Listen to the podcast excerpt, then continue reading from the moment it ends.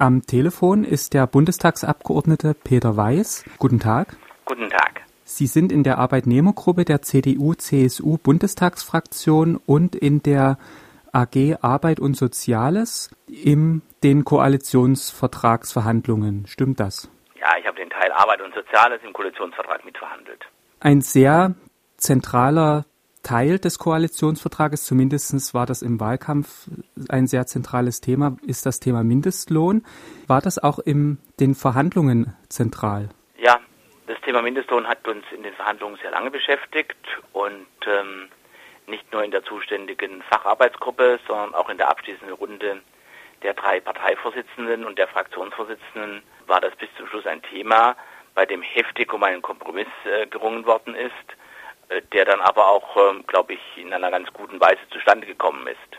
Ansonsten soll ja der Mindestlohn eigentlich ab 1. Januar 2015 eingeführt sein, aber eben Ausnahmen bis zum 31. Dezember 2016, die dann eben am 1. Januar 2017 eingeführt werden. Der Koalitionsvertrag zwischen CDU, CSU und SPD ist ja im Internet einsehbar. Dort steht auf Seite 68 zum Mindestlohn.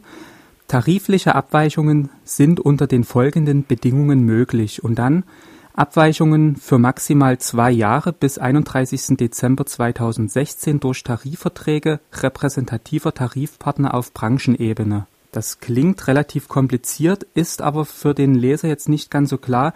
Also was heißt jetzt diese Formulierung im Koalitionsvertrag, wenn zum Beispiel ein Tarifvertrag zwischen den Arbeitgeberverband und der Gewerkschaft besteht, der unter 8,50 Euro die Stunde ist. Bedeutet das dann auch bei normalen Tarifverträgen, dass dann der Mindestlohn erst später eingeführt wird? Wir wollen ja die bewährte Methode der Lohnfindung in einer sozialen Marktwirtschaft, nämlich dass den Lohn Arbeitgeber und Arbeitnehmer verhandeln und in einem Tarifvertrag regeln, nicht außer Kraft setzen. Und äh, da es nun etliche Tarifverträge gibt, die bislang einen Mindestlohn oder einen unteren Lohn vorsehen, der geringer ist als 8,50, haben wir uns in den Koalitionsvereinbarungen darauf verständigt, dass solche Tarifverträge zunächst weiter gelten und spätestens zum 1. Januar 2017 müssen diese Tarifverträge dann aber auch auf 8,50 hochgehen. Ich mache mal ein Beispiel. Wir haben den Tarifvertrag der landwirtschaftlichen Arbeitgeberverbände der sieht zurzeit der untersten Lohngruppe einen Stundenlohn von 7 Euro vor. Der wird in den nächsten Jahren nach oben hin angepasst und ab dem 1.1.2017 muss dann eben auch in der Landwirtschaft 8,50 Euro bezahlt werden. Also da gelten die alten Tarifverträge erstmal fort und. Also es müssen aktuell geltende Tarifverträge sein. Nicht welche, die vor zehn Jahren abgeschlossen worden sind und nie mehr verlängert worden sind, sondern aktuell geltende Tarifverträge, die gelten auch in den kommenden Jahren weiter, müssen dann aber ab dem 01.01.2017 8,50 Euro als untersten Lohn vorsehen. Was ist mit Beschäftigten? Also es gibt ja viele Beschäftigte, die nicht in der Gewerkschaft sind, wo die Firma zwar im Arbeitgeberverband ist, aber dadurch, dass die Beschäftigten nicht in der Gewerkschaft sind, werden diese Untertarif bezahlt. Was passiert dann mit denen, also ab 2015? Also da, wo kein Tarifvertrag gilt, wird mit Inkrafttreten des Mindestlohngesetzes der Mindestlohn von 8,50 Euro sofort in Kraft treten. Das heißt, weniger als 8,50 kann nur in einer Branche bezahlt werden, in der es einen Tarifvertrag gibt, der auch eine geringere Entlohnung als 8,50 vorsieht. Und äh, dabei wird die Frage, ob jemand Gewerkschaftsmitglied oder nicht ist, unerheblich bleiben. Warum? Um eine solche Regelung treffen zu können, dass Tarifverträge zunächst einmal für zwei Jahre von 8,50 nach unten abweichen können, müssen wir diese Tarifverträge in das sogenannte Arbeitnehmerentsendegesetz aufnehmen. Sprich, wir müssen sie allgemeinverbindlich für ganz Deutschland, für alle In- und Ausländer, die in Deutschland leben, erklären. Sonst könnte man ja mit einem ausländischen Tarifvertrag, also mit einem Tarifvertrag aus Rumänien, falls es einen solchen gibt, oder aus Polen, diese 8,50 unterlaufen.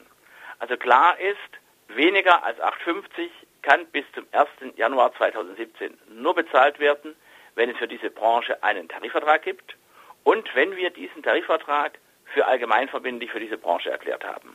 Und dann gilt er allgemeinverbindlich für alle, auch die, die nicht in der Gewerkschaft sind. So dann gilt er für alle Unternehmen und für alle Arbeitnehmerinnen und Arbeitnehmer, unabhängig, ob sie einem Arbeitgeberverband oder einer Gewerkschaft angehören. So wie das heute mit den zwölf Mindestlöhnen der Fall ist, die jetzt ja bereits nach Arbeitnehmerentsendegesetz gibt. Also zum Beispiel der Mindestlohn in der Bauwirtschaft, der Mindestlohn in der Pflege, der Mindestlohn für die Gebäudereiniger, das sind ja Mindestlöhne, die schon heute nach Arbeitnehmerentsendegesetz für allgemeinverbindlich erklärt worden sind.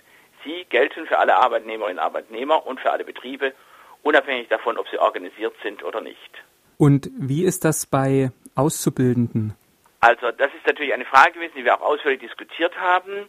Der Mindestlohn soll gelten für alle Arbeitsverträge und deswegen wird er nicht für Ausbildungsverträge gelten. Wir haben auch darüber diskutiert, wie ist denn das mit Schüler- und Studentenpraktika auch da ist klar, dass er für Schüler und Studentenpraktika natürlich nicht gelten wird, sondern gilt immer dann, wenn ein Arbeitsvertrag abgeschlossen wird. Da bedanke ich mich bei den Bundestagsabgeordneten Peter Weiß, Mitglied der Arbeitnehmergruppe der CDU-CSU-Bundestagsfraktion und Sie haben den Koalitionsvertrag zwischen CDU, CSU und SPD mit ausgehandelt. Danke für das Gespräch und die Informationen. Ich danke auch. Wiederhören.